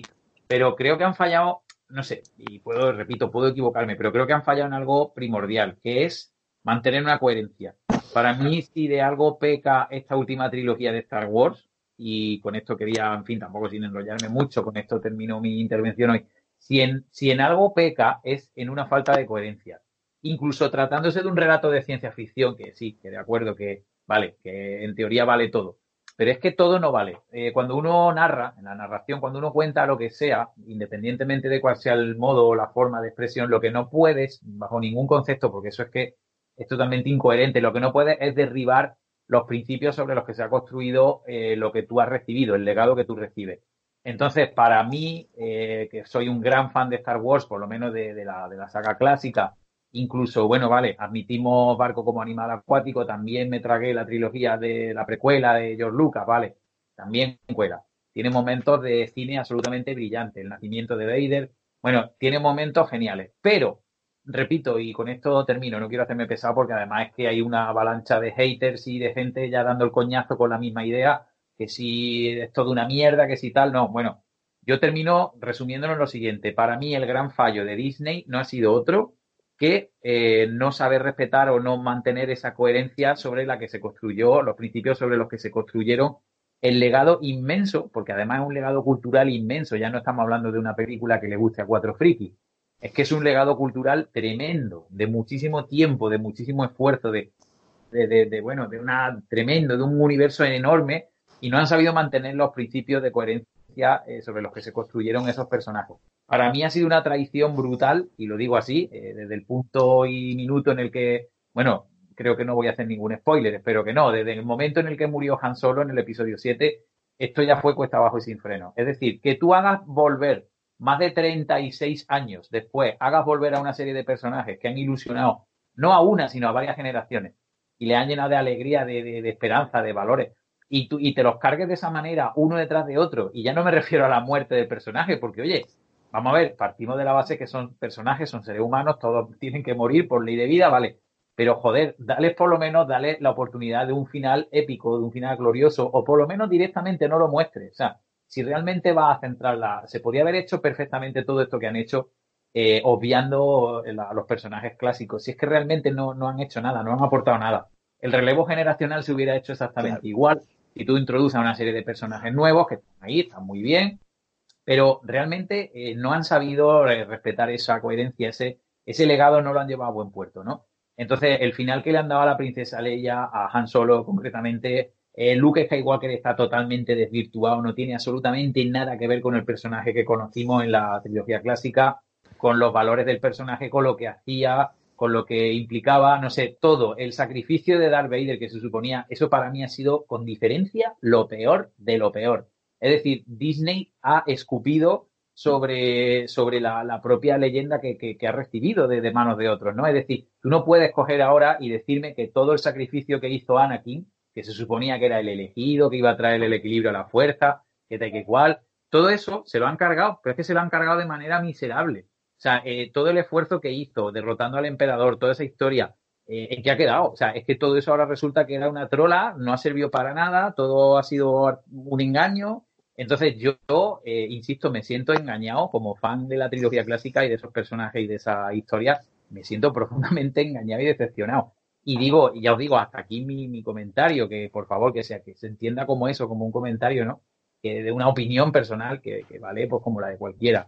Al margen de eso, evidentemente, si nos quedamos solamente con lo que es los méritos artísticos y, y de espectáculo, a nivel de espectáculo, pues por supuesto son tres grandísimas películas, evidentemente. Pero es que hasta ahí podíamos llegar, ¿no? Si eso les falla a unos tíos que tienen todos los recursos económicos del mundo a su disposición, pues entonces ya, joder, apague vámonos. Si ni siquiera son capaces de hacer una película técnicamente competente, que es lo único que se le puede pedir a una película de Star Wars, pues entonces, joder, mal vamos, ¿no? Yo, Pero ya yo, lo digo, para mí ha sido el fallo, ¿no? Yo, yo, quería hacer, bueno, quería hacer un par de reflexiones, no sé si Raquel quiere decir algo o, o hago un par de no, reflexiones. Estoy, estoy, bastante de acuerdo con lo que ha dicho Enrique, porque además, eh, sobre todo esta, esta última película, eh, tiene muchísimos puntos a los que criticar y la trilogía en sí es como si hubieran hecho recortes y hubieran parcheado, ¿no? Porque digamos que la, la dirección inicial no tiene nada que ver con la han intentado retomar, pero no han tenido espacio suficiente para retomar eh, esa dirección con coherencia. Entonces, realmente, eh, a mí esta última trilogía me la tomo como algo muy... No me la tomo en serio, por así decirlo, ¿no? Yo la veo, puedo disfrutar mm, X puntos y, y, además yo fui a, ver al cine la película y a, y mí eh, es que en la 8 me pasó igual. Yo salí y dije, me ha encantado porque eh, el ambiente del cine, la pantalla, la música, tal, eh, todo, ¿no? no sé, como que en ese momento como que lo vivo mucho y cuando pasan unos días voy reflexionando y digo, es que esto no tiene ni pies ni cabeza. Pues con no, esta trilogía... No, claro. Entonces ya te digo, es que, mira, perdona, hay un, un, con esto termino, de verdad. Hay un principio que se estudia, ya te digo, en teoría de la literatura, en fin, en, bueno, una serie de materias que hablan del arte narrativo.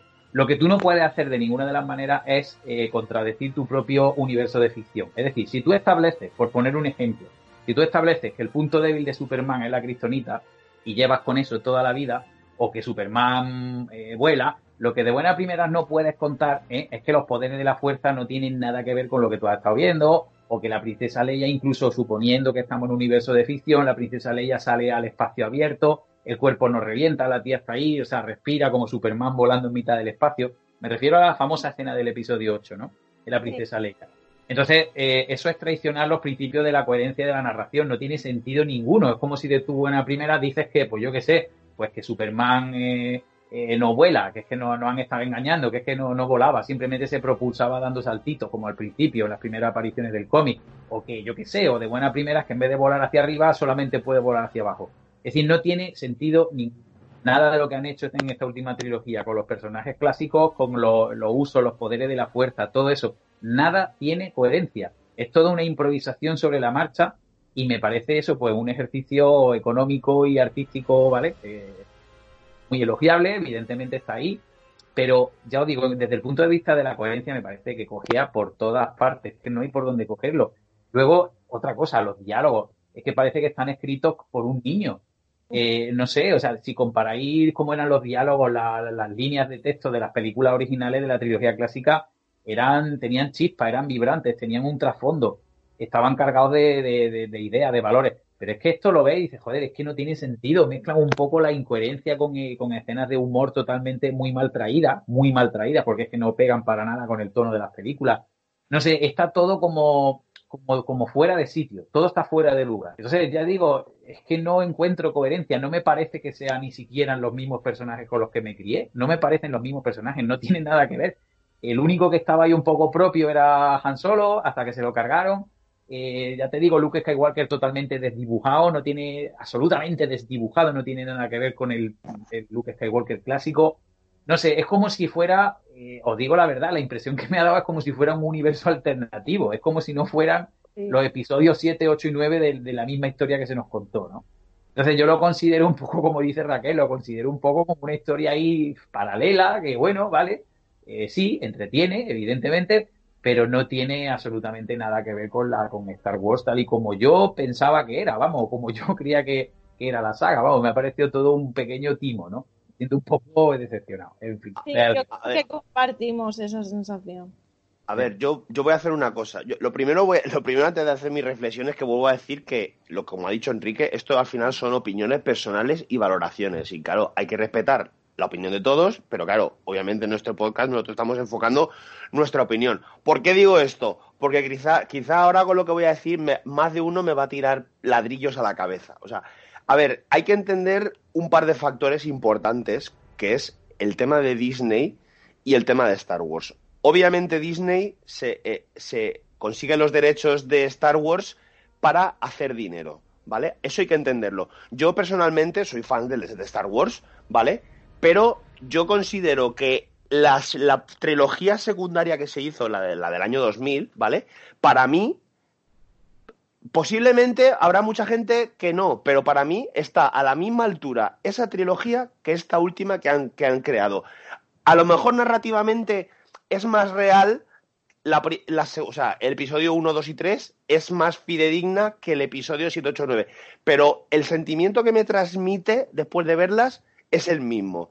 Entonces, luego, eh, lo que quiero decir con esto es que, eh, lo primero, Disney yo creo que por un lado va a ganar dinero, obviamente, eh, al principio, cuando inicia, claro, ellos vienen de coger, comprar Marvel Studios, con, empezar a, a sacar, vamos a decir, no películas como churros de superhéroes, pero películas que relativamente dentro del ámbito que es la ciencia ficción son películas que, les, les, sacan la papeleta, consiguen dinero, tienen buenos resultados, entonces ellos entienden que eh, los fans necesitan contenido. ¿Qué pasa? Que Star Wars llevan a lo mejor 15 años sin películas y por o bien por presión y bien porque ellos buscan ganar dinero, es una mezcla entre todo. O sea, ellos al final sacan una trilogía, episodios 7, 8 y 9, creo que han sido, no sé si han sido cinco años o seis años las tres, en cinco o seis años. Claro, por un lado, ellos sacan un poco contenido rápido para contentar a esa eh, multitud de fans que desean, o sea, en el momento que Star Wars compra la saga, o sea, la, marca, la franquicia, todos los fans le exigen a Disney que saque contenido. ¿Qué pasa? Que Disney ve que si saca película cada dos años, si se hace medianamente bien, Luego ya, que sean obras maestras o no, queda al, al margen. Pero ellos ven que si hay eh, una creación de contenido de calidad suficiente los fans quedan contentos, entonces ellos intentan seguir el modelo que han conseguido en Marvel. Obviamente, por los resultados no ha sido el mismo. Pero claro, luego hay que entender una cosa. Cuando la gente sale el episodio 7, yo lo digo por experiencia, ¿vale?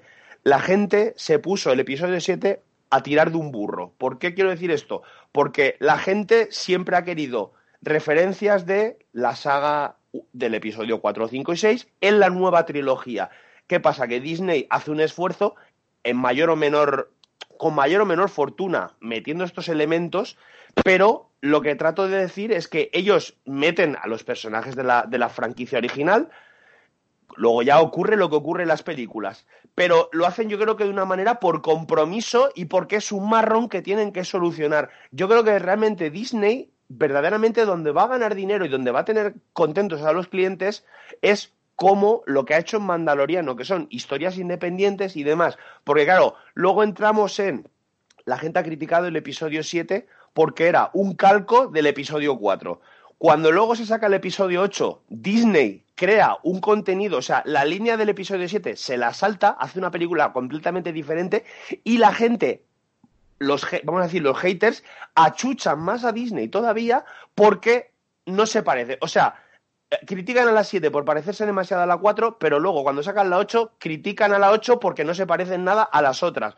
Entonces al final, claro, al final es el cuento de nunca acabar. Yo lo veo de esa manera. O sea, al final, yo, para mí el episodio 9 obviamente es mejor que el 8, para mí el, el 8 es el más flojo de la trilogía, pero que, me vengo a referir que ellos intentan un poco coger lo mejor de cada sitio, pero ellos han ido creando en arreglo lo que le pedía la, la vamos a decir, la, los fans. No, pero yo no, no, estoy del todo de acuerdo con eso que estás diciendo, porque la 7, la mayor crítica que recibió la 7 fue que se parecía a la 4, eso es verdad. Pero la 7, aunque sea, porque para mí la 7 es de introducción totalmente, ¿no? Entonces la 7 te puede gustar o te, más o menos, en sí sí que tiene una coherencia del principio a final, ¿no? Te están presentando de forma introductoria un escenario, vale, acaba la 7, ¿no? La 7 en sí debería haber sido la más floja de la trilogía porque era de introducción. De repente te meten la 8, no, no tiene coherencia alguna. Claro, pero, Ya pero no que- es que no tenga coherencia alguna con la 7, sino que no tiene coherencia alguna con el universo. que te Exacto, Claro, pero, pero, problema claro, pero- para mí la sí, muerte sí. de todo esto fue el 8. Si es que, lo que donde realmente se torció todo fue en el 8. Claro. claro, pero el problema, pero lo que quiero decir, De lo peor. De lo peor. Pero chicos, ya no es que ya no es que tengan que contentar a los fans o no. Ahí el, el problema ha sido no- tampoco lo, que tengan a como la- las películas de Marvel como referencia ni nada. Aquí el problema ha sido los cambios de directores, de coger un- una cierta línea y cambiar a otra radicalmente y luego volver a esa línea. Entonces, les ha salido mal y para mí esta trilogía eh, es que desvirtúa totalmente lo que viene siendo el universo Star Wars. pero Tiene para mí, para, buenos, Sí, tiene puntos buenos, pero no, es como un puzzle con piezas que no encajan en- entre ellas. Entonces, no es que. Disney haya intentado contentar a los fans porque la 7 haya recibido críticas, porque las críticas de la 7 no fueron especialmente fuertes. no, no, sí, sí, sí, sí que, sí que fueron fuertes, ¿eh? En comparación con la 8 y con la 9, Bien, no parece comparación con 8, absolutamente nada. de la Claro. 8 que- De hecho, las Claro. críticas que recibió la a nadie, 7 no conozco a nadie que hable bien del episodio 8, ¿eh? A nadie. No, no, No, pero a ver, estoy de acuerdo. Recibió las 7 hubieran sido contrarrestadas si hubieran sacado un episodio 8, 9. La gente vería la trilogía de la 7 a la 9 y dirían, vale, las críticas de la 7 no tienen sentido porque me han desarrollado esto después. Pero las críticas de la 7 tienen más fuerza por lo que han hecho después. Entonces, realmente la 7 no fue una película tan... fue criticada en algunos puntos, pero no como la 8 y la 9 ni, ni por Claro. asomo. Claro. Yo creo, yo lo que, lo- contentar a los fans. Ha sido, lo han hecho porque han tenido mala gestión. Sí, pero a ver, lo que quiero decir es que yo entiendo que ha sido una mala gestión por parte de Disney, pero lo que trato de decir es que parte de la cagada del episodio 8 ha sido por una por un- una crítica abusiva del episodio 7, porque al final el episodio 7 puede ser mejor o peor, pero si no se hubiera exigido tanto después de sacarla, quizás Disney no habría girado el timón y la habría cambiado tan radical, porque es que claro, episodio 7 y episodio 8 no tienen nada que ver. Pero si episodio 7 a lo mejor no hubiera recibido tantas críticas, ya no hablo de que sea buena o mala, hablo de las críticas. Quizá Disney no habría variado y habría sido más lineal el argumento, ¿vale? Luego, por ejemplo, lo que comentaba antes, o sea, Disney el filón lo va a tener con el nuevo contenido. Por ejemplo, otra crítica que ha tenido Disney es que hay una serie de libros que yo no conozco, ¿vale? Pero sí que conozco gente que los ha leído y demás. Entonces, sé que hay elementos de los libros que tampoco se han empleado en esta saga, las 7, 8 y 9, como por ejemplo que eh, Luke Skywalker tiene una mujer y demás. Entonces, eh, eso también ha agudizado las críticas por no seguir la línea de los libros y por la diferencia entre 7 y 8. Entonces, yo entiendo que sí, Disney la ha cagado con las películas, pero también hay que reconocer que parte de la cagada de Disney ha sido la presión ejercida por el contenido del episodio 7, que No, todo ha derivado al episodio 8. Era imposible que siguiera la línea de los libros porque Disney, en cuanto, en cuanto compró los derechos de Star Wars, todo lo de que habían novela, cómics y todo lo- eso se- lo se quitó del canon. se- Entonces no Claro. iba, no iba a seguir. Claro. Han y Leia tenían, ¿cuánto? ¿Tres hijos? Sí, sí, No sé. Skywalker, Skywalker tenía mujer, pero lo que quiero decir... Lo desvirtuaran totalmente. Eso, no, no iban a seguir esa línea Ah, ni por claro, claro, pero porque, pero porque no, los derechos se ve que en teoría tampoco los tienen al 100% ellos. Entonces, obviamente, ellos ya dijeron que los libros no los iban a seguir. Pero toda esa gente que ha estado durante años leyendo estos libros se ha sentido engañado por Disney. Pero claro, obviamente Disney cuando compra no, no, no tiene la obligación imperiosa, porque al final también los libros ha sido un poco estirar un poco el chicle de el contenido de la trilogía original. Entonces, claro, eh, entre que se ha criticado el episodio 7 y entre que se ha criticado que no se sigue el argumento o el, o el hilo histórico de los libros, eso es lo que ha hecho que esta marabunta de gente critique tanto. Luego ya no entro si la película episodio 7 es buena o mala. A mí me gustó, resultona y ya está, pero tampoco pido más. Pero entre, es lo que os digo, no seguir la línea de los libros y luego la crítica que creo que fue para mí desmedida del episodio 7, aunque vosotros no lo consideréis, creo que para mí fue desmedida. Y eso fue que Disney valorara cambiar por completo, que fue un error cata- catastrófico. Bueno, ya os digo que al final es los sobre gustos no hay nada escrito como dice el refrán, entonces yo entiendo que cada uno tiene que tirar a lo que más le conviene. Nada, en principio eh, creo que hemos tocado un poquito varios, varios temas bastante interesantes en este segundo programa que hemos hecho. Nada, espero que Raquel y Enrique se hayan sentido a gusto. Eh, va a ser el primer programa de muchos en los que participen con nosotros. Magnífico, magnífico. Yo lo único que siento es que, se me, que me tengo que ir. Pero vamos, por lo demás me lo he pasado bomba, ¿eh? Chicos, ha sido un verdadero placer estar aquí con vosotros y con todos nuestros amigos y amigas que están escuchando esto desde casa. Y bueno, lo único que espero es que, nada, que me invitéis otra vez. Mientras me invitéis, yo participaré siempre que pueda.